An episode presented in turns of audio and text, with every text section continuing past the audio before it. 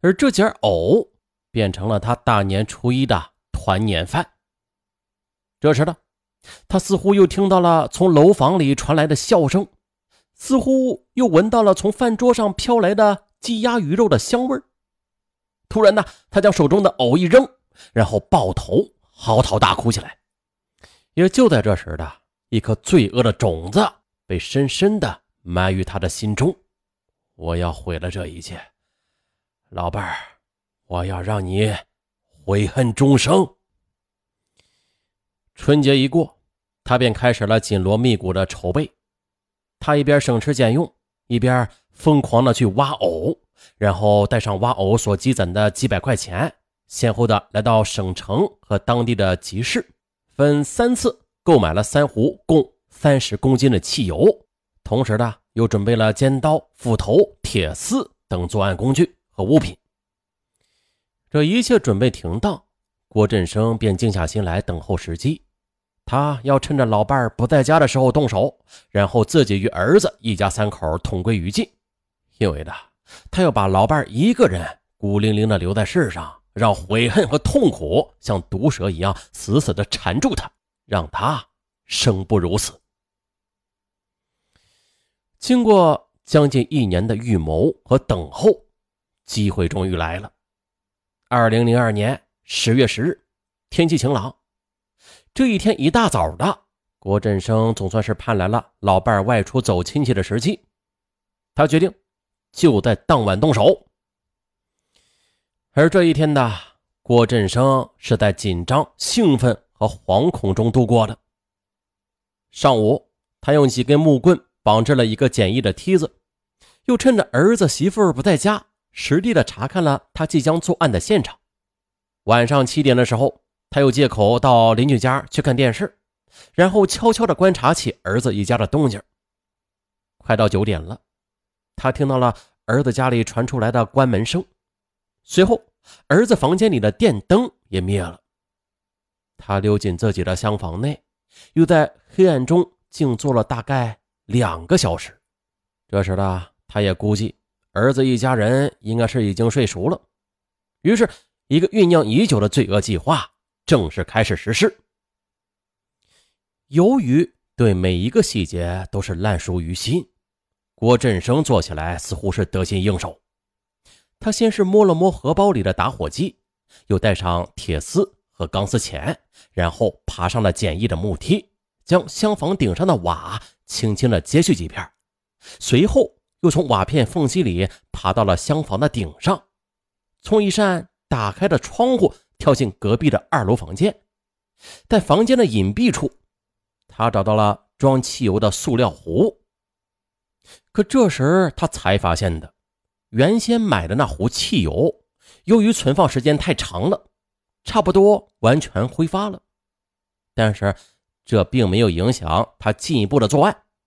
他想啊，这不是还有另外两壶吗？啊，这两壶啊就足够了。于是他就提着两壶汽油，蹑手蹑脚的下了楼，来到了一楼的客厅。儿子房间的窗户是用钢筋焊制的，非常的结实。即便是用锤子砸，那也得砸好久。这么看来的，可以说是插翅难飞。现在呢，唯一的一条通道，那就是房门了。郭振生在墙角摸到了一根扁担，他将扁担横在房门两边的墙壁上，再用钢丝钳和铁丝将房门上的铁环和扁担又绞在一块试了试，嗯，很结实。接着，他将大饭桌又搬到这房门口，又放了一个凳子在上边，再把汽油倒在一个小盆里，再然后他端着汽油站到了桌子上边的凳子上，接着又推开了房门上边的望窗。直到这时，儿子一家三口仍然是在熟睡之中呢，他们的床就离房门不远。郭振生用尽全身力气。将手里的汽油对着床铺就泼了过去，接着又用打火机点燃了一团浸透了汽油的破布，向床上就扔了过去。刹那间的，床上腾的一下子就窜起一股火苗，随之就是火光冲天。儿子郭安首先被惊醒，他从床上一跃而起，拉着妻子儿子跳下床来，直奔房门。但是，无论他怎么用力，怎么用力的去踹拉，这房门就是打不开。这时，大火迅速蔓延，房内浓烟四起。就在情急之下的郭安，将妻子儿子又推到了冰箱后边的墙角里，而自己则踩着椅子，准备翻过望窗去逃命。可就在这时，早已经守候在望窗旁边的郭振生呢，举起手中的尖刀，对着卡在望窗中间进退两难的郭安连刺七刀，然后跳下饭桌，夺门而逃。他从渠中爬上岸后的，又趁着夜色，一口气的跑到了汉川城区，又乘车来到了武汉市青山区他妹妹的家里。不过值得庆幸的是啊。这起杀人放火案并未产生严重的后果。郭安呢，他虽然是身中七刀吧，啊，但是并不致命，身体现在已经完全康复了。他就是其妻子和儿子，因为及时的被村民救出，也无大碍。只是啊，家中的电器和家具等物件均被焚烧殆尽。不幸中的万幸吧。郭振生在妹妹家中是藏匿了将近五个月。期间，他还给村里的人打过电话，说啊，他迟早是要回去的，自己做的事儿自己担。但是他最大的遗憾就是没有将儿子一家人给烧死。由此可见呢，郭振生的执念有多深了吧？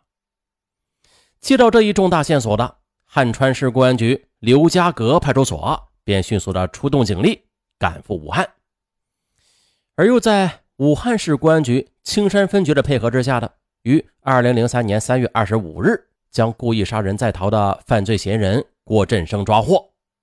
经警方审讯的郭振生对所犯罪的行为供认不讳。当时，郭振生被羁押在武汉市某看守所里。他虽然是杀人未遂吧，但是杀人手段却是极其残忍的，性质那是非常恶劣的。